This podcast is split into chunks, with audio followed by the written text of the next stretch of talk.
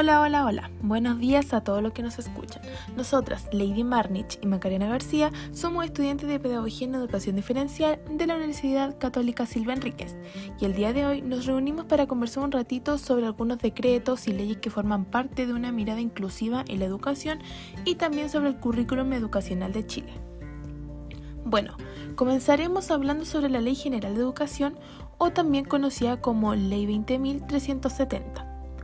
Esta se promulgó en el año 2009 y representa el marco para una nueva institucionalidad de la educación de Chile.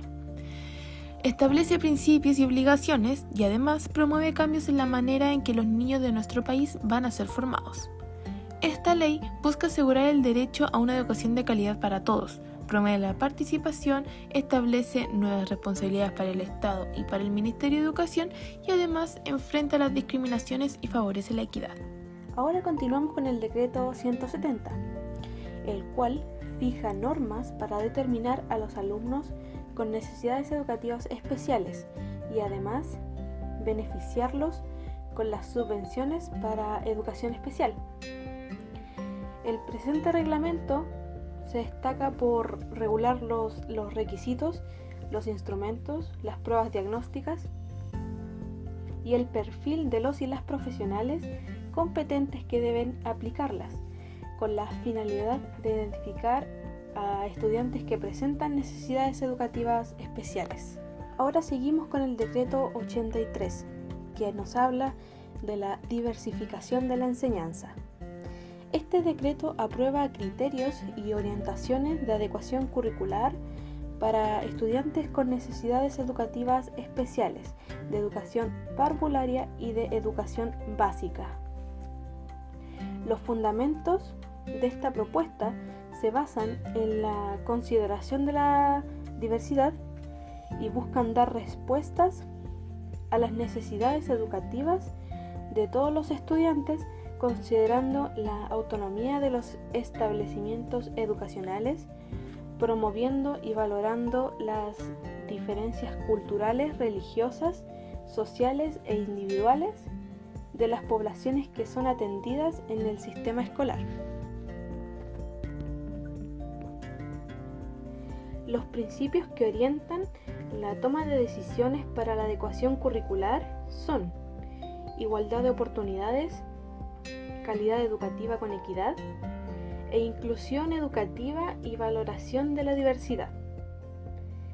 Muchas veces he escuchado por ahí que dicen que el decreto 170 tiene cierta similitud con este decreto, pero sería bueno que le aclaremos a nuestros oyentes que eso no es así, ya que el decreto 83 está planteado desde una perspectiva más inclusiva, a diferencia del 170 que busca una integración. Gracias Macarena por explicarnos más en detalle las diferencias entre estos dos decretos. Yo ahora continuaré con la Ley 20.845 o más conocida como Ley de Inclusión, la cual regula la admisión de los y las estudiantes, elimina el financiamiento compartido y prohíbe el lucro en establecimientos educacionales que reciben aportes del Estado. Termina con la selección arbitraria, lo que permitiría a los padres elegir el colegio y el proyecto educativo que más les guste y acomode para sus hijos. Esta ley se destaca por mantener la idea de gratuidad, dignidad del ser humano y educación integral. Entonces ahora para ir finalizando este apartado de decretos y leyes, vamos a presentar el decreto 87, el cual dice que aprueba planes y programas de estudio para niveles prebásico y básico en escuelas especiales que atienden a escolares que presentan discapacidad intelectual.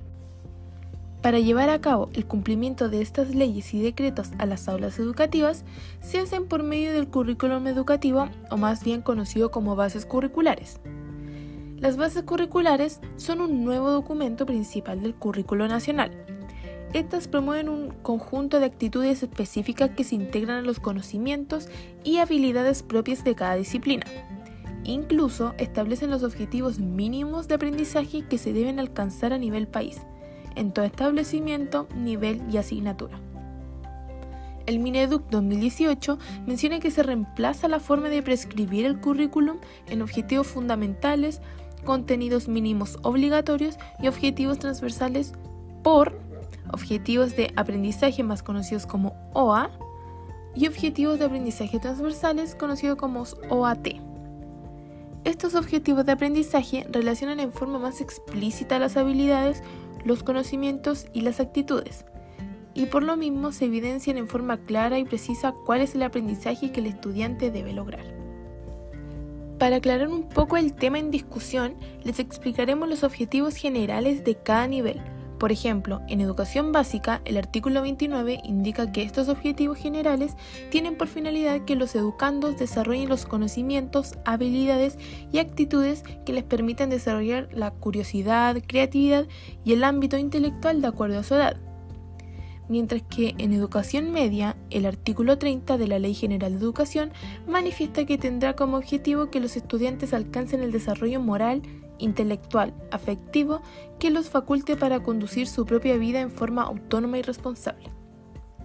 Y finalizamos con educación parvularia, en donde los objetivos están puestos en que los niños y niñas logren valerse por sí mismos en el ámbito escolar y familiar, que aprecien sus capacidades y características personales.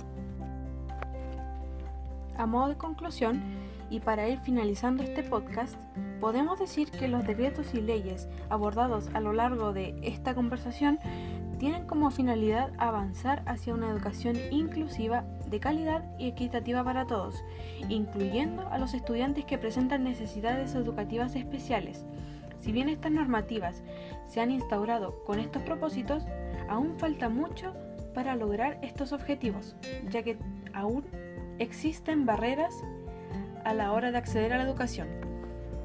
Esperamos que este podcast les haya servido, les haya aclarado muchas dudas. Muchas gracias por su atención y nos vemos en un próximo capítulo.